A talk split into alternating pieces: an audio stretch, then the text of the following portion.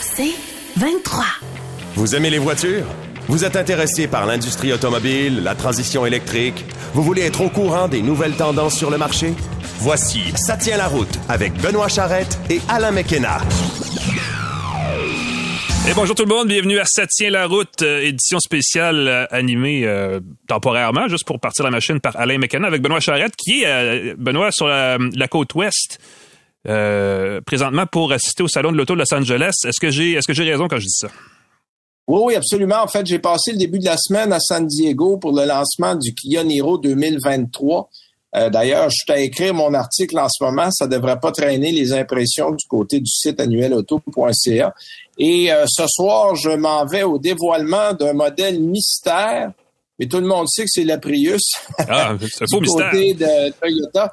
Euh, en fait, on présente en avant-première aux journalistes invités par Toyota la Prius ce soir et elle sera au Salon de l'Auto de Los Angeles demain. donc, je quitte moi demain après une très brève visite euh, du salon, euh, je serai de retour à Montréal demain soir avant de repartir samedi pour Stuttgart euh, pour l'essai de la e-Sprinter et du MQB euh, du EQB, pardon, le, le, la version électrique du euh, GLB. on est mêlé d'un hein, Et là, on parle de Mercedes, oui, juste pour situer, parce que c'est vrai que c'est mêlé rapidement, ces chiffres-là. Oui, oui, donc on est là à partir de samedi jusqu'à mercredi prochain. Fait que mon séjour sera de courte durée du côté de Montréal. Et là, ben évidemment, on en profite pour faire l'émission aujourd'hui. Mais je vous parlerai pas du Niro aujourd'hui. Je vais me garder ça pour la semaine prochaine parce que j'étais au lancement du Toyota Corolla GR la semaine passée. Et ça, ça va être mon essai de la semaine. Toi, tu vas nous parler de quoi cette semaine, Alain? Euh, ben moi, j'ai, euh, en fait, on avait déjà parlé du Ford Mustang Mach-E en version GT euh, performance. Je sais pas trop. J'ai eu la version de base Mach-E Select. qui permet d'avoir un meilleur aperçu de ce qui est la, la version de ce véhicule électrique-là que les gens vont probablement acheter. donc, ouais, qui est moins cher aussi, il faut le dire. Ben oui, moitié moins cher que l'édition GT, qui était celle qu'on ah proposait aux journalistes pour le premier essai à l'époque. Évidemment, a sa propre personnalité, mais là, on a quelque chose de plus raisonnable et c'est ce que j'ai essayé. OK. Là, euh, on va parler un peu de nos nouvelles euh, de la semaine. Ah, j'ai oublié de dire, euh, nos invités, on a des gens de l'ARPAC, l'Association des recycleurs en pièces automobiles du Canada, mhm. qui vont être avec nous aujourd'hui justement pour parler de, de l'ARPAC, parler de pièces aussi recyclées euh, parce que souvent, les gens pensent pas aux pièces recyclées comme solution. Euh, puis Dieu sait que par les temps qui courent, on attend des pièces euh, des mois durant chez des concessionnaires, alors qu'on a peut-être une pièce d'occasion d'origine à moitié prix qui pourrait faire l'affaire. C'est de ça qu'on va parler avec les gens de l'ARPAC aujourd'hui. Bonne idée parce qu'il y a tellement, on, le sait, il y a pénurie dans l'achat d'auto, donc entretenir sa propre voiture, c'est peut-être le meilleur moyen d'avoir une voiture plus longtemps d'attendre après quelque chose de neuf ou de remplacement. Euh, on va partir aux actualités, Benoît, si tu le veux bien. Euh, Et je vais commencer. J'en ai une pas pire. J'en ai une le fun. En fait, euh, plutôt cette semaine, là, la, publication américaine Consumer Reports a publié son palmarès des marques les plus fiables pour 2022. Euh, et c'est quand même assez intéressant ce qu'on apprend cette année. La publication Customer Reports, euh, pour ceux qui euh, peut-être la connaissent pas, c'est l'équivalent pour la presse automobile d'une espèce de boussole. C'est un, vraiment une publication qui a une très grande indépendance par rapport au constructeur et à la publicité, ce qui lui permet de réaliser des dossiers plus étoffés que ce qu'on peut faire généralement avec les moyens plus limités qu'on a ici. Son palmarès, donc, est parmi les plus intéressants à consulter d'une année à l'autre et son plus récent palmarès porte sur les marques automobiles les plus fiables. Sans surprise, c'est Toyota et Lexus là, qui sont au sommet de ce palmarès-là cette année. la seule différence par rapport à l'année dernière, c'est que euh, Toyota repasse en tête. Donc, Lexus arrive deuxième. La première surprise se retrouve tout de suite après au troisième échelon où BMW se hisse pour la première fois depuis des lunes là, dans le top 5. Euh, l'an dernier, BMW était dixième dans ce classement-là. Euh, suivent ensuite en quatrième et cinquième place Mazda et Honda qui complètent le top 5. Et c'était d'ailleurs le cas l'an dernier, donc il n'y a pas vraiment de nouveau de ce côté-là. Euh, ex ouais, il y, a, oui. y a des surprises dans l'autre sens ici. Hein, des compagnies comme Subaru qui avaient très bien fait, qui ont baissé dans le palmarès, et Mercedes qui termine qui arrive à en, fin. de peloton, littéralement. Oui, euh, Subaru avec Acura, en fait, arrive au septième et huitième échelon. Ça, c'est nouveau parce que l'année dernière, ils étaient pas mal plus haut. Ils étaient ex à la tête avec Lexus. Euh, qui arrive au neuvième rang. Et au dixième échelon, c'est une autre surprise aussi. Ben, une autre surprise, c'est quelque chose qui est quand même assez révélateur. C'est la première marque américaine de véhicules qui apparaît le plus haut dans le classement, c'est Lincoln, suivi tout de suite après de Buick. Euh, c'est un petit revirement parce que Lincoln et Buick ont longtemps été, on le sait, hein, des marques euh, pratiquement à l'agonie chez Ford et GM. Euh, on prenait le souper avec Mini et Jaguar, euh, souvent qui étaient les tout derniers euh, en bas de la liste. Exact. ils ont traîné là très longtemps, effectivement. puis ben écoute, dans le dernier, dans le bas du classement, tu l'as dit, Mercedes-Benz est bon dernier avec un résultat vraiment pas reluisant.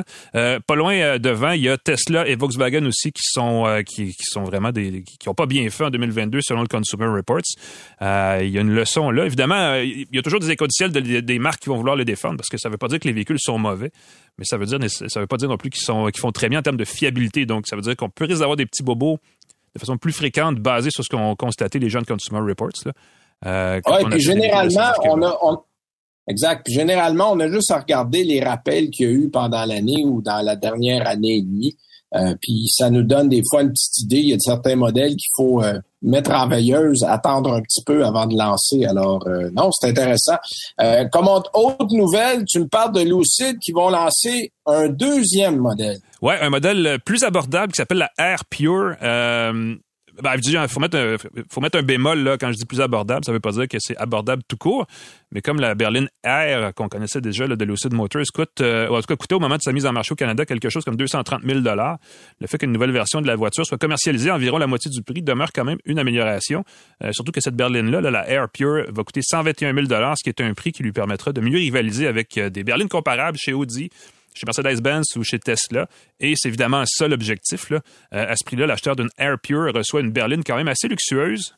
Parce que c'est quand même 121 000 c'est pas non plus donné, là, euh, avec une mécanique en mesure de générer une autonomie de 660 km par charge, qui est quand même assez euh, remarquable. la puissance maximale du moteur est de 480 chevaux, ce qui suffit pour boucler, boucler le fameux 0-100 km/h en 3,8 secondes. Bref, c'est pas parce qu'elle coûte moitié moins cher que c'est nécessairement un mulet. mais, mais... effectivement, puis quand on dit moitié moins cher, on parle encore de 120 000 dollars. Là, c'est pas, euh, c'est pas encore abordable. Il faudra en sortir un autre à la moitié de ce prix-là pour que ça puisse commencer à devenir raisonnable. Exact. Mais euh, chose intéressante, les gens qui nous écoutent, euh, c'est à Trois-Rivières en fin de semaine. Les gens pourront faire l'essai de la Air, du modèle phare, là, qui est encore le seul sur le marché en ce moment. Parce que là, au Canada, Alain, à moins que je me trompe, il y a seulement à Vancouver qui a un concessionnaire Lucide. Oui, c'est la seule euh, place physique de vente de Lucide au Canada. Puis, euh, comme tu le dis, effectivement, il va y avoir, euh, pour ceux qui nous écoutent en avance, c'est peut-être l'occasion d'aller essayer ça à Trois-Rivières, le 17 et 18 novembre, donc samedi et dimanche. Euh, les gens qui restent donc dans la région de Trois-Rivières peuvent aller euh, essayer euh, à partir du site web de Lucid de prendre rendez-vous pour essayer la berline Air. on a hâte de voir ce qui va justement quelle, version va être vont être présentes. tu parlais d'une voiture encore moins chère. Il y a une, autre version de la Air qui s'en vient l'année prochaine, tôt l'année prochaine, qui sera une version à seulement deux roues motrices à l'arrière, qui pourrait coûter un peu moins euh, peut-être un peu moins de 100 000 c'est pas impossible. Le prix n'a pas encore été dévoilé, mais ça prend une version extrêmement dégarnie pour justement aller chercher des acheteurs qui n'ont pas les moyens de payer 120 000 pour une voiture électrique. Mais quand même, c'est une marque qui, euh, pour bien des gens, se présente comme l'espèce de rival euh, à Tesla parce que c'est aussi une, compagnie qui, vient de Californie et qui fait dans le luxe, par contre, contrairement à Tesla qui essaie d'être plus accessible. Mais ça va être intéressant de suivre cette marque-là et comment elle va déployer sa stratégie de vente au Canada dans les prochains mois. Exact.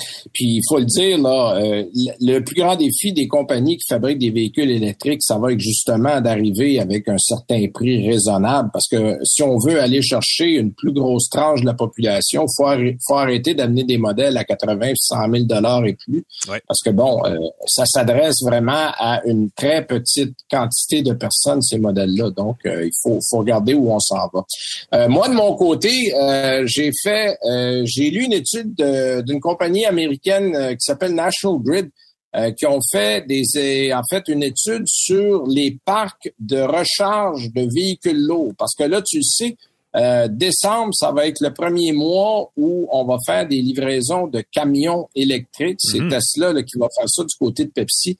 Et on s'est penché un peu sur OK il va arriver quoi dans quelques années? 8 10 ans 15 ans quand les fameux truck stops vont devenir électriques je sais pas si tu es déjà allé aux États-Unis, Alain. Ben, tu es déjà allé. Je pose une question euh, redondante ici et inutile. Mais euh, tu as vu comme moi que des euh, stations ou des, des fameux euh, truck stops où tu as 40, 50, 60 camions qui sont mhm. arrêtés. Et là, on s'est imaginé dire, bon, OK, euh, hypothétisons que demain matin, ces arrêts de camions-là, c'est des arrêts pour des camions électriques et qu'on doive recharger 30, 40, 50 camions en même temps, Et là, on s'est posé la question, parce que là, ce qui arrive, c'est que euh, l'électricité est disponible. Le problème qui se pose en ce moment, c'est que on a besoin d'énormes recharges. Parce que si on veut, par exemple, recharger un camion en une heure avec la quantité de batterie qu'il va y avoir à bord, des grosses batteries, ben euh, on n'est plus dans le 400 ni dans le 800 volts. Là, on va être beaucoup plus haut que ça. Et on a besoin de beaucoup d'énergie en très peu de temps. Et là, on se demande pour être capable de combler les besoins de 30, 40 ou 50 camions, on va avoir besoin de l'équivalent d'énergie d'une petite ville. Et, là, on se demande si on va être capable d'arnacher autant d'énergie en si peu de temps. Puis dans l'étude, il donnait l'exemple que je trouvais euh, très bien imagé, d'imaginer que vous remplissez la piscine chez vous avec un boyau de jardin. Mm-hmm. Euh, vous allez la remplir, la piscine, ça va prendre quatre ou cinq jours. Alors que là, vous allez avoir un camion qui va vider votre piscine en l'équivalent de 15 minutes. Et, là, vous devez être capable de la remplir en 15 minutes. Donc, ça va prendre un système électrique extrêmement robuste pour être capable de redonner beaucoup d'énergie en peu de temps. Et on dit que des stations comme celle-là peuvent se construire. On parle de 5 à 8 ans avant de préparer des stations là, dignes de ce nom. Mhm. Alors évidemment, il y a beaucoup de constructeurs qui disent, euh, nous, avant de déployer à grande échelle des véhicules électriques pour des longs trajets, il va falloir s'assurer que ces camions-là ont des arrêts. Euh, on prévoit là, pour couvrir les États-Unis de manière décente que ça prendrait entre 70 et 75 arrêts de ce, de ce calibre-là euh, pour les euh, pour les trajets qui vont se faire un petit peu partout. Euh, donc c'est évidemment beaucoup de sous et on le sait là, on, a arrêté de combien on est de compter combien on investit en ce moment. Alors il faut prévoir tout ça. Mais euh, ça va être intéressant de suivre ça et de voir où on s'en va avec tout ça. Oui, ça va être un beau casse-tête. On le sait, on en parlait la semaine dernière. Hydro-Québec aussi se demande comment on va faire des stations de recharge pour camions lourds parce que c'est pas le même, même juste en termes d'espace, c'est pas les mêmes dimensions, les mêmes proportions. On peut pas juste mettre deux bornes côte à côte puis imaginer que les camions vont rentrer dans un, un fond de stationnement d'épicerie, ce qui est souvent le cas dans le cas du réseau électrique. Euh, exact. et, bon, évidemment, on poursuit, mhm. on poursuit la filière à hydrogène qui fait peut-être plus de sens pour le transport lourd. Euh, mais ça, ça va, être, ça va être à poursuivre en parallèle. Alors, Alain, si tu le veux bien, on va aller à la pause. Et euh, après la pause, on va recevoir les gens de l'ARPAC pour notre entrevue de la semaine.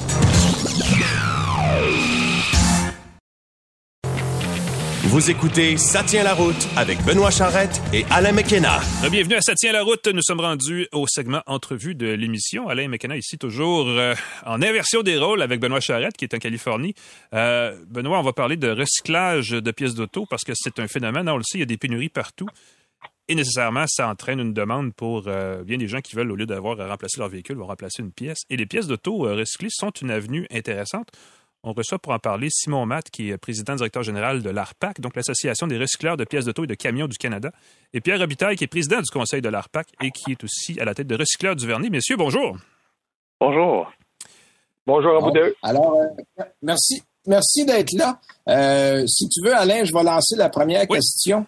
Euh, bon, on le sait, tu l'as dû mentionner euh, tantôt, Alain, on, manque de pièces de ce temps-là. Euh, les gens qui ont eu des pièces à faire remplacer sur véhicule vont te le dire. On attend des fois deux, trois mois après des pièces. Et on pense pas toujours à aller chercher des pièces d'origine, d'occasion, qui sont exactement la pièce qu'on a besoin pour notre véhicule parce que c'est celle du constructeur. Euh, ma première question va s'adresser à M. Matt. Euh, parlez-nous un peu de ce qu'est l'ARPAC, euh, depuis quand ça existe et quel genre de service que vous amenez aux consommateurs? Ben, L'ARPAC existe depuis 1971, donc on a fêté notre 51e anniversaire cette année et ça avait été mis en place par des gens visionnaires à l'époque. Déjà, s'appelait Recycleur il y a 51 ans. C'était pas vraiment d'actualité, alors c'était des précurseurs.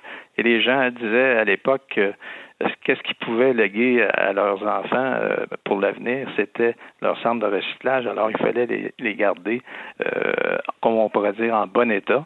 Euh, donc, il y avait un souci d'environnement déjà à l'époque. Et il y avait un autre souci à l'époque, il y a 50 ans.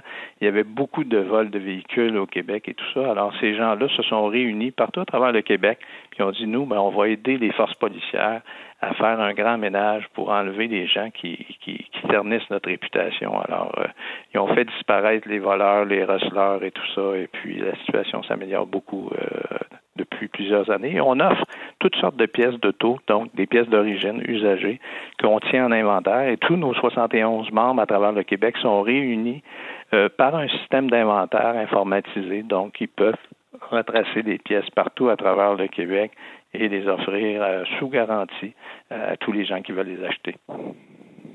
Euh, je m'adresse à Monsieur Robitaille maintenant.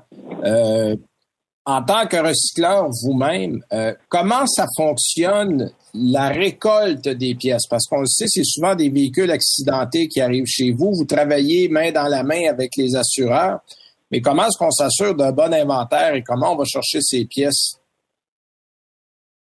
Ben, on va, on, va les acheter de deux manières. En, gros, ça va être par les encans ou par l'entremise des compagnies d'assurance. Dans le fond, aux encans, c'est les compagnies d'assurance qui envoient leurs véhicules per total.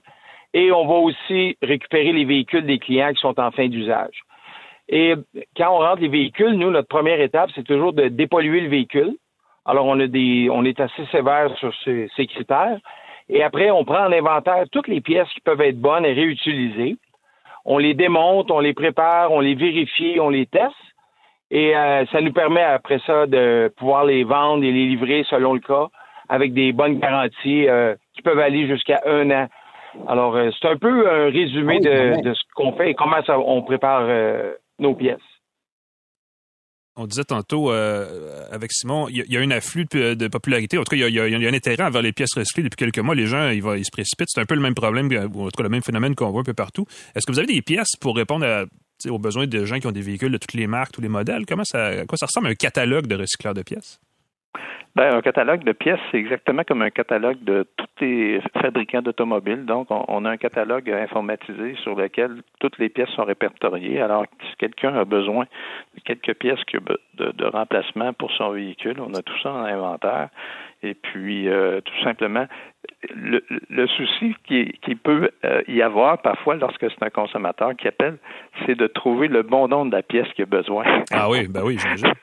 Déjà, euh, ça prend une certaine expérience, mais habituellement, nos commis au comptoir qui répondent aux appels ou qui reçoivent les clients directement au comptoir, mais peuvent euh, s'entendre et comprendre exactement les besoins parce que c'est bien important, surtout lorsqu'on a à parler à un client au téléphone euh, qui est en Gaspésie et que le recycleur, par exemple, est à Montréal, euh, de lui faire parvenir la bonne pièce pour éviter des problèmes éventuellement. Est-ce que c'est un réseau de, recycleurs à travers lequel vous transmettez les pièces ou on parle au recycleur par téléphone et c'est envoyé par, par c'est livré par un, comme un colis normal? Comment ça fonctionne à ce niveau-là? Ben, euh, les gens peuvent se rendre directement dans nos ateliers euh, au comptoir. Et puis aussi, on a des sites web. Euh, la majorité de nos membres ont des sites web sur lesquels ils ont parfois aussi des moteurs de recherche pour trouver les pièces même. Donc, les gens peuvent déjà savoir. Et en allant sur notre site web arpac.org, arpac.org, les gens peuvent, avec leur code postal, trouver le centre de recyclage membre ARPAC le plus proche de chez eux et puis à ce moment-là, rentrer en communication avec par téléphone ou par tout simplement leur moteur de recherche et pouvoir éventuellement par la suite appeler pour commander la pièce qu'ils ont besoin. Est-ce que c'est moins J'imagine que les pièces sont moins chères que des pièces d'origine. Est-ce que c'est est-ce que c'est encore le cas? Parce que dans le même dans, l'automobile usagée, on voit des cas où les voitures sont plus chères usagées que neuves. J'imagine que c'est pas le problème que vous avez dans votre votre créneau, mais c'est quoi que ça représente en termes de coût ben, nous, euh, comme on dit souvent, on essaie de, dépeindre un peu juste notre association qui détient à peu près 80% des pièces d'auto usagées au Québec, la vente de 80% des pièces d'auto usagées au Québec. Donc, euh, ça représente pour nous, pour nos membres, à peu près des ventes de 200 millions de dollars par année en pièces usagées. Oh, ça fait économiser un demi-milliard de dollars en argent parce que nos pièces sont une fraction du prix des pièces d'origine neuve, mais ce sont tout de même des pièces d'origine. Et puis aussi, ça fait économiser un autre demi-milliard d'activités industrielles polluantes qui auraient été nécessaires pour fabriquer des pièces de remplacement. Fait que les gens sont gagnants sur plusieurs niveaux. Vous le dites comme ça. Des fois, les gens, les entreprises, les industries se vantent de créer de indirectement de pas de l'économie, mais de la croissance. Vous faites un peu l'inverse. Vous permettez aux gens de sauver des, sous assez, assez substantiels. Euh, moi, j'ai l'expérience. Je me rappelle il y a quelques années d'avoir euh, d'avoir visité un recycleur pas loin de chez moi pour une pièce pour un véhicule euh, très obscur. Puis euh, il y avait y avait un petit côté rétro parce qu'il fallait négocier le prix. Est-ce que c'est toujours le cas ou est-ce que les prix sont quand même affichés et sont parce que c'est souvent un irritant pour bien des gens qui craignent d'avoir à négocier ce genre de choses là. Non, les prix sont affichés sur la plupart des la plupart des bases de données. Dans nos inventaires, euh, on est euh, euh, uniformisé à travers tout le Québec au niveau des prix. Chaque, chaque membre a, ses prix, donc ses listes de prix. Et puis on a aussi des sites où euh, les partenaires, par exemple, assureurs ou le carrossier, peuvent euh, trouver les pièces et les prix sont bien indiqués. Alors, euh, c'est très facile. Et non, ça devait être effectivement dans une autre époque. Ça fait longtemps, oui, oui. L'informatisation, Je vais lancer ma question à M. Robitaille. c'est quoi les pièces qui sont les plus populaires, qu'on demande le plus souvent et qui sont les plus recherchées? Est-ce que vous voulez dire dans les modèles ou le genre de pièces? Non, dans le, genre de pièce. Est-ce que c'est une porte, euh, un couvert de coffre, euh, des, des, intérieurs? Parce que vous vendez aussi là, mm-hmm. des, des, littéralement des parties de voiture. Là, on peut couper une voiture en deux, euh, la vendre. J'aimerais ça voir là, ce, qui, ce qui revient le plus souvent chez vous. Je voudrais qu'on vend 100% du véhicule. En passant, on peut vendre n'importe quelle pièce. Mais ce qui est le plus populaire, sans, sans aucun doute, c'est les lumières, les lumières avant, les lumières arrière. Euh, les pare-chocs et les portes et miroirs. Je dirais que ça, c'est les pièces vraiment les plus populaires, ce qui est la plus grosse demande dans une journée. Après ça vient le côté mécanique, moteur, suspension, en descendant, là, ces choses-là. Le côté mécanique euh, est en demande aussi, mais les lumières par choc, tout ce qui peut être accroché facilement comme aujourd'hui. une journée comme aujourd'hui, on va être bien occupé demain. Est-ce que quand vous dites lumière, vous parlez comme du bloc optique, là, la pochette externe, dans le fond, pas nécessairement l'ampoule ou le, peu importe. Non, non, c'est ça. C'est les nouvelles lumières, euh, les, nouvelles lumières au DEL, toutes les grosses lumières qu'on a en avant là, qui, qui éclairent, là, ils sont souvent accrochés et euh, cassés, donc il faut les remplacer. OK. Et par les temps qui courent, parce qu'il manque de pièces euh, dans le neuf, est-ce que chez vous, ça rend euh, l'approvisionnement plus difficile en pièces étant donné la situation du monde automobile en ce moment? L'approvisionnement est, un peu plus difficile que d'habitude depuis euh, trois, 3-4 ans, un peu à cause de l'exportation des véhicules accidentés à l'extérieur. Mais euh, nous, nous, nous, comme tel, s'il y a un changement depuis la pandémie, si on veut, depuis le début de la pandémie, c'est que normalement, on avait toujours un peu des temps morts dans une année. Euh, un exemple, l'été, euh, mois de septembre, novembre, c'était plus tranquille. Et ça reprenait euh, beaucoup en activité au mois de janvier, février, mars. Mais depuis la pandémie, vu que l'approvisionnement est difficile dans le neuf, mais je vous dirais que à peu près tous les centres de recyclage, on est occupés comme si c'était l'hiver à l'année. Euh, il y a une forte demande d'un pièces usagées parce qu'on a une, certaine disponibilité qui est, euh, plus favorable euh, versus ce qui est disponible dans le neuf en ce moment. OK, OK, c'est intéressant. Donc, en fait, le message qu'on doit passer aux gens, c'est de penser euh, tranquillement à faire euh, du neuf. En fait, au lieu de prendre des pièces de remplacement qui n'ont pas toujours la qualité voulue euh, au niveau de, de la fabrication, c'est de penser à aller chercher des pièces recyclées qui sont, dans le fond, moins chères que les pièces de remplacement et de qualité égale à la pièce d'origine parce que c'est une pièce d'origine. Oui, effectivement, ce sont des pièces d'origine. Et puis, comme on le dit souvent, les gens nous disent oui, mais c'est une pièce usagée. Mais à ce moment-là, on leur répond souvent, vous savez, les 6 millions de véhicules qui circulent au Québec, ils se promènent tous avec des pièces usagées et, les gens, ils vont travailler avec tous les jours et puis il n'y a aucun problème. Alors, c'est uniquement ça qu'on fait. Nous, on prend les véhicules et si effectivement on accueille des véhicules accidentés, il y a probablement une section du véhicule euh, qui est accidentée et les trois quarts du véhicule sont en bon état. Alors, nous prenons les pièces qui sont en bon état euh, et puis, comme Pierre l'a bien expliqué, on les déboulonne et puis on les vérifie et, on peut les revendre à ce moment-là, les mettre en inventaire sur nos systèmes informatisés, les, vendre et puis euh, les garantir. Fait que, les gens peuvent être, comme on pourrait dire, rassurés sur l'utilisation des pièces usagées. Des fois, quand on, a un pépin avec sa voiture, on va au garagiste, puis le garagiste nous recommande, ben, j'ai soit la pièce neuve ou la pièce, ils vont se dire rebuilt, là, reconditionnée. Est-ce qu'on peut demander ou exiger d'un mécanicien avec qui on fait affaire d'aller chercher des pièces recyclées pour justement réduire notre facture pour une réparation quelconque? Tous le font. Tous le font. Ce sont des très, très bons clients et on les remercie. Même euh, tout, tout, toute porte d'atelier de, mécanique ou de carrosserie euh, nous connaissent et euh, sont de très bons clients et on les salue, on les remercie. Alors, il n'y a, aucun, a aucun problème pour ça. Il n'y a aucune gêne à y avoir non plus. Puis, souvent, les gens vont le faire pour une réparation prévisible. Par exemple, on arrive à l'automne et puis on se rend compte que peut-être sa ventilation de chauffage est bruyante. Alors, on, le sait un peu d'avance, on, peut dire à son atelier de mécanique, hey, euh, tu pourrais-tu me trouver, euh, je sais pas, ça fait du bruit dans mon ventilateur de chauffage, là, là euh, ça serait-tu possible d'avoir une pièce usagée? Ben, il va dire, je, vais, vérifier, puis il va vérifier dans le neuf puis dans l'usager. Puis naturellement, habituellement, dans l'usager, on est toujours à peu près 25% du prix de la pièce neuve. Fait que les gens vont dire, waouh, mais commande-moi ça, puis installe-la. Fait que ça, c'est bon. Puis c'est bon pour les roues aussi, hein, là. On voit que c'est blanc dehors ce matin, euh, dans la région de Montréal en tout cas. Et puis, euh, les gens vont frapper des trous avec les roues et tout ça. Et puis, euh, des roues, on en a, vous savez, juste nous, on recycle 200 000 véhicules par année. Alors, ça donne un gros chiffre. Là. 200 000 véhicules, c'est 400 000 roues, plus la, pneu de secours, c'est beaucoup de roues qu'on ramasse. effectivement, c'est 800, presque 1 million de roues. Ah oui, des jantes.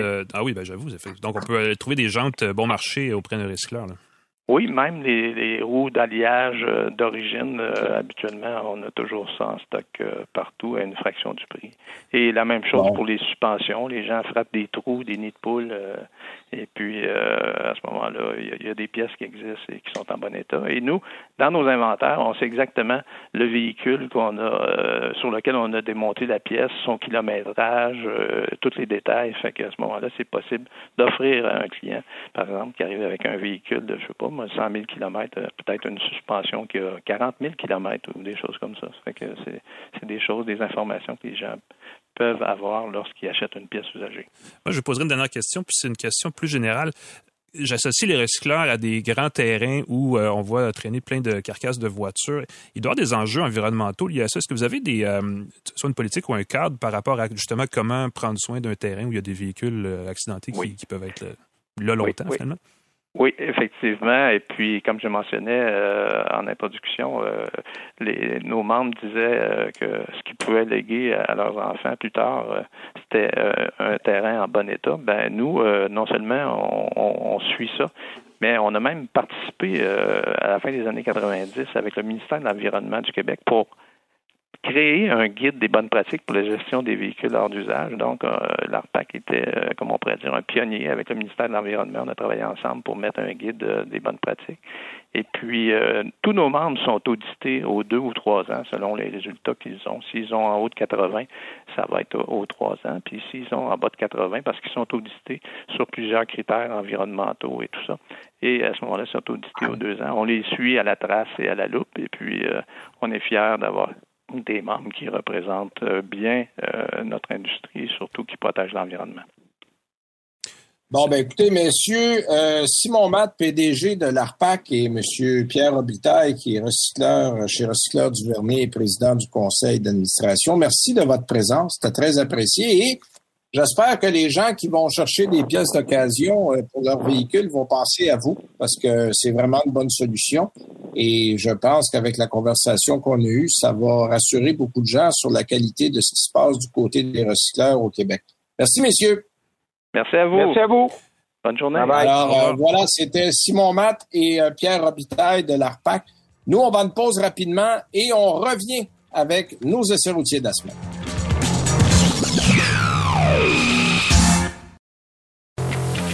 Vous écoutez Ça tient la route avec Benoît Charrette et Alain McKenna. De retour à Ça tient la route, nous sommes rendus au segment des essais. Benoît, je sais que tu es en Californie. Juste te dire, nos essais cette semaine, il y en a un qui va se passer dans la neige et un peut-être au soleil, parce qu'il y a neigé à Montréal pendant ton, euh, ton séjour à, dans, sous les jours rayons je Californie. Demain, je, vais, revenir dans la neige. Alors prépare-toi, parce que c'est pas tout le monde qui a ses pneus d'hiver. Ça va pas vite sur la route, je te le dis tout de suite. Mais tu as quand même essayé quelque chose de le fun. J'ai vu des photos passer Euh, c'est fascinant comme petite voiture ce que tu as essayé. Oui, ben en fait, j'ai essayé la Toyota Corolla GR. Euh, pour situer un peu les gens, on part d'une base qui est une Toyota Corolla euh, hatchback, donc euh, la petite voiture en rayon, Mhm. et on met un moteur trois cylindres, 1.6 litres de 300 chevaux. Ah oui, trois Euh, cylindres. donc, vous aurez Ah, compris qu'il y a un turbo assez substantiel. Euh, on avait fait en Europe et au Japon la même chose avec une Yaris qui est encore plus petite. On avait mis le même moteur. Et tout ça vient du fait que Akio Toyoda, le grand patron de Toyota il y a quelques années, en fait c'est en 2017, euh, avait dans une conversation aux actionnaires et euh, aux membres de Toyota au Japon avait dit No more boring cars. Ouais. Là, lui avait pris sur lui de dire, écoutez, là, euh, la Toyota Corolla beige automatique, là, que tout le monde euh, ridiculise. La boîte à beurre, on Euh, l'appelait, oui. Oui, c'est ça. En fait, écoute, il a pas dit qu'il y en aurait pu, mais il a dit, moi, je veux changer l'image de ces véhicules-là. Et c'est là qu'est née la division Gazoo Racing, euh, d'où le GR. Le Gazoo. GR, c'est Gazoo Racing. Ah oui. Euh, bon, écoute, je ne pourrais pas te dire pourquoi Gazoo. Euh, moi, Gazoo, c'est un personnage de bande dessinée. Le grand gazou des pierres à feu. Bon, ben voilà, le grand gazou. Hein? Bon, ben moi, quand Ça doit pas quand être j'ai entendu ça la première fois, je me, suis- je me suis mis à rire. On n'a pas les mêmes références culturelles, de toute évidence.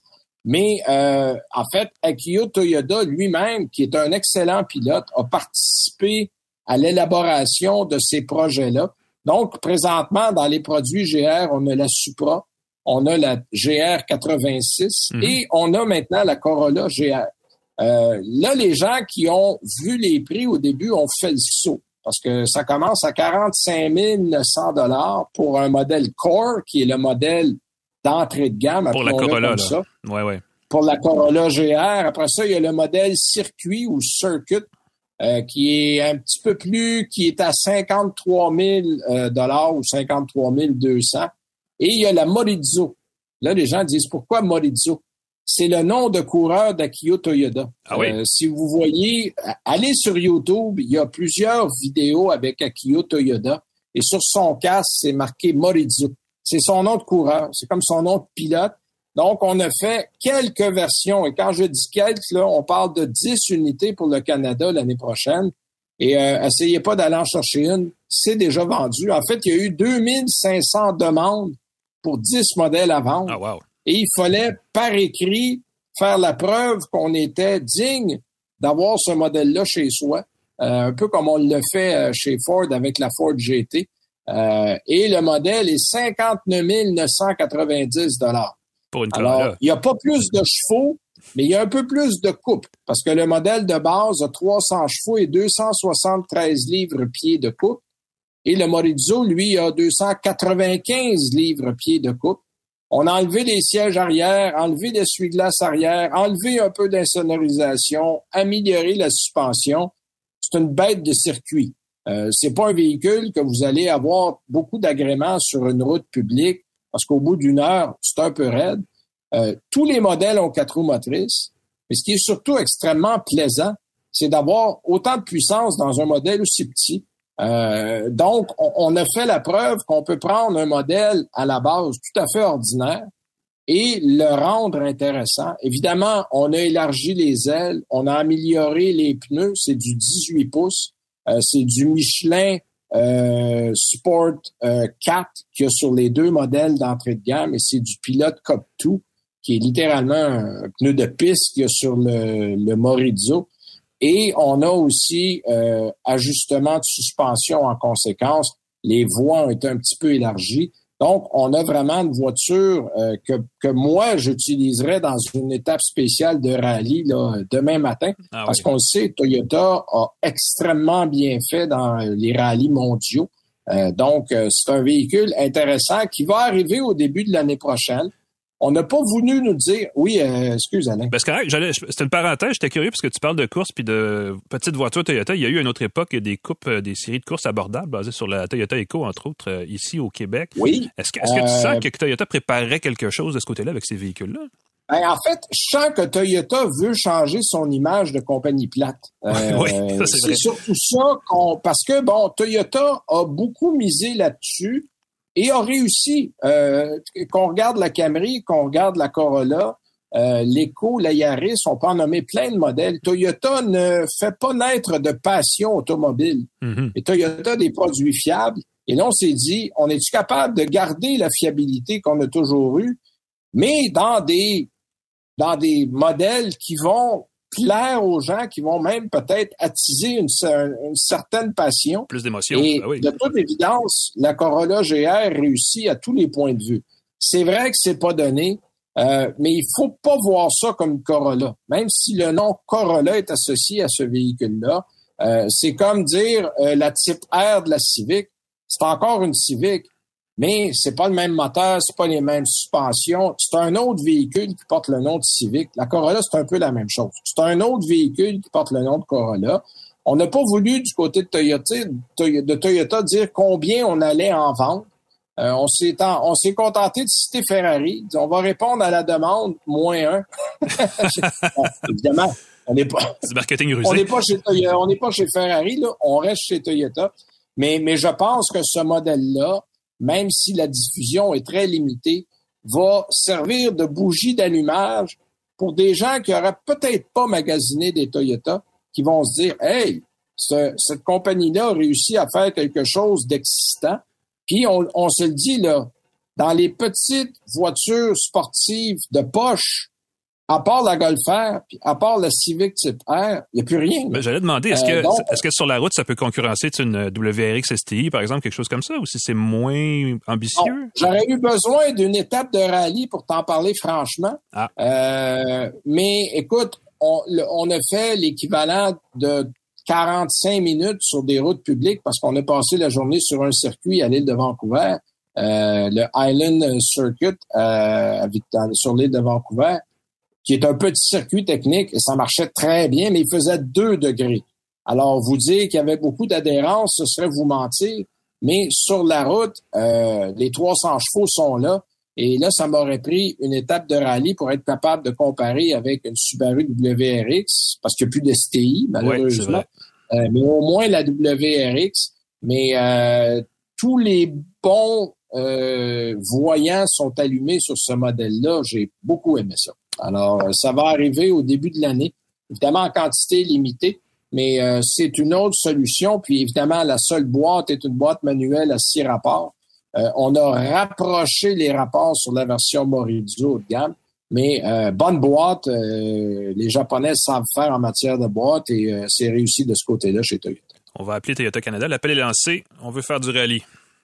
C'est bon, ça? Oui, absolument. On Je fera me porte volontaire, spéciale. je vais y aller, je vais y aller tout de go dans ce auto-là. On fera une édition spéciale de l'émission qui s'appellera Ça ne tient pas la route parce qu'on ne sera pas dans sur la route. Aïe, aïe. Hey, de mon côté, j'ai essayé quelque chose. euh, un peu de ton, Ben oui, c'est ça. Mustang là? Quelque chose de plus rationnel, je devrais dire, même si quand même le nom Mustang est là. Euh, on le sait, hein, on en a déjà parlé, la Mustang Mach-E, là, quand Ford a mis le modèle en marché l'année dernière, euh, on a présenté une édition GT Performance qui était très chouette, mais qui coûtait quand même 100 000 de base, et c'est une stratégie d'écouler les modèles les plus lucratifs en premier pour Ford, pour justement faire un petit peu plus d'argent. Euh, ce coup-ci, là, j'ai eu droit à une version à deux moteurs quand même de la Mustang Mach-E de base qui s'appelle Select. On reconnaît d'ailleurs la version à deux moteurs par le X qui est apposé après son nom sur la carrosserie, et ça vient un peu mêlant, parce que là, on a une Mustang Mach-E X qui est un peu bizarre, mais euh, quand même, euh, pour le prix, ce qui est environ 60 000 là, euh, avant l'aide à l'achat du gouvernement, on obtient ce qui, m'a- ce qui m'apparaît comme étant plus près d'être une voiture électrique qu'un grand nombre d'acheteurs vont pouvoir s'offrir. Même si c'est pas le fameux euh, 45 000 qui est l'espèce de sweet spot pour ce genre de véhicule-là. là. Quand même, j'ai fait le calcul, euh, ce modèle-là revient à environ un petit peu moins de 600 dollars par mois, taxes incluses, si on prend la location. Ce qui, quand on y pense en 2022, ou en tout cas aujourd'hui, c'est moins cher qu'acheter une auto à essence qui consommerait facilement 150 dollars d'essence par semaine quand on fait un peu de route. Donc, il y, a- un calcul à refaire sur quel est le prix raisonnable d'une voiture électrique parce que j'ai l'impression qu'on peut amortir la, sur, la en tout cas le prix payé pour un véhicule, un véhicule comme celui-là par rapport à un véhicule à essence comparable plus rapidement qu'avant, évidemment parce que le prix de l'essence a monté. Euh, pour ce prix-là, là, la Mac E Select X, qui est une autre façon de l'appeler, euh, affiche une autonomie euh, toute électrique de 350 km par charge. Moi, j'ai fait environ 320 km par charge là, durant ma semaine d'essai. J'ai peut-être le pied pesant, je sais pas. Il y a quand même eu beaucoup d'autoroutes et, évidemment beaucoup, beaucoup, je dirais même beaucoup de bouchons de circulation là, sur la rive sud entre Montréal et la banlieue. On s'entend, il y a eu le pont qui était fraîchement limité à trois voies, puis c'est donc euh, mêlant et difficile de passer par là. Ça affecte, pas, l'autonomie d'un véhicule comme celui-là. Et malgré tout ça, ben, la voiture s'est avérée extrêmement confortable, je te dirais. Euh, mon verdict là-dessus, d'ailleurs, est assez simple. La marque i est une des voitures électriques les plus intéressantes sur le marché, en dépit d'une autonomie qui est assez moyenne quand on y pense, parce qu'il y a des véhicules Bon, Polestar coûte un peu plus cher. Tesla, évidemment, en fait aussi qui ont une meilleure autonomie. Euh, mais vu le prix, vu l'espèce de package offert, c'est quand même très raisonnable. Il y a deux éléments qui rendent ce véhicule-là particulièrement attrayant. Euh, d'abord, le tableau de bord, à mon avis, est impeccable. Euh, Ford a réussi à rendre son énorme affichage central très, euh, très vertical, à la fois facile à utiliser et agréable à regarder, ce qui est quand même une combinaison difficile à atteindre pour bien des fabricants. Euh, c'est pas un fourre-tout mal organisé de toutes les commandes qu'on trouve normalement sur le tableau de bord. L'interface est divisée intelligemment, on y accède rapidement, on trouve ce qu'on cherche en à peu près une ou deux, deux accès du doigt. vraiment, les menus sont, sont minimaux et c'est vraiment bien réussi. il y a évidemment une compatibilité sans fil avec les euh, interfaces Android Auto du côté de Google et CarPlay du côté d'Apple qui ajoutent une couche de simplicité à l'affaire naturellement, parce que là, on a accès aux données, à la musique de son téléphone facilement sans avoir à y toucher, ce qui est de toute façon pas permis par la loi. Euh, et aussi, ben, de série sur ce modèle-là, on trouve un régulateur de vitesse évolué, le Copilot 360 de deuxième génération de Ford. C'est l'équivalent là, du Super Cruise chez GM ou de l'autopilot chez Tesla en version plus modeste, qui est vraiment pas aussi sophistiqué que ces deux-là, mais il fait quand même très bien l'affaire. On l'engage euh, et il garde le cap sans avoir à mettre sur le volant, même aux 30 secondes, ce qui était le, le, nécessaire, espèce d'obligation des premières générations de ces systèmes-là. Ce qui est le fun, c'est que dans le contexte actuel. Est-ce que tu testé, euh, as-tu testé sur une, certaine distance ce système-là? Parce que moi, je l'ai fait avec le Super Cruise. Je l'ai fait avec un modèle, j'avais réussi à avoir du côté de ces tests-là. Est-ce que ça fonctionne aussi bien? Ben oui et non. Euh, je l'ai fait sur une longue partie entre Châteauguay puis le tunnel Louis-Polyte Lafontaine sur la rive sud, sur l'autoroute 30 finalement, qui est une espèce de ligne droite, qui est très ennuyeuse. Donc c'est excellent ce système-là dans ce contexte-là, mais il faut pas vouloir changer de voie parce que ce système-là ne fait que garder sa voie. Évidemment, il s'adapte au trafic environnant, mais il y a des systèmes, je pense même Hyundai dans son système euh, dont j'oublie le nom, tu euh, actives le clignotant et la voiture change de voie toute seule. Évidemment, elle fait ah, un coup d'œil partout. le Super Cruise, il a changé de voie lui-même, sans même que j'active le clignotant, parce qu'il a détecté qu'il n'y avait pas de trafic à droite. Puis il y a quelqu'un qui arrivait en arrière, puis il s'est tassé tout seul. Non, exact. On n'est pas rendu là chez Ford, mais quand même, d'avoir cette option de ne pas avoir tenir le volant pendant un certain bout et d'avoir comme la confiance que le véhicule n'ira pas euh, se faufiler en deux voies de façon dangereuse, c'est quand même assez rassurant. Et sérieusement, ça enlève une partie du stress de la conduite parce que ça, on a beau parler de plaisir de conduire puis de véhicules électriques qui ont une accélération ici, une tenue de route, ça. À la fin de la journée, on est essentiellement tout le temps pris sur une autoroute dans le trafic quand on conduit, puis ça, ça le fait extrêmement bien.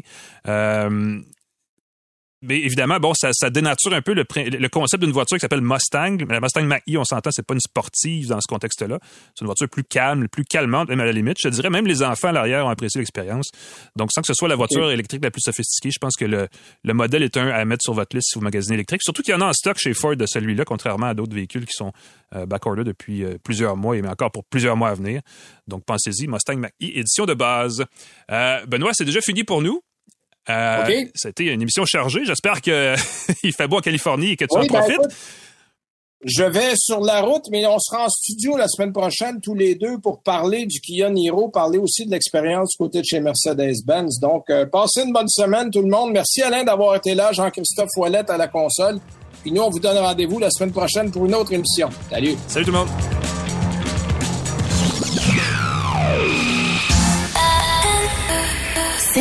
23.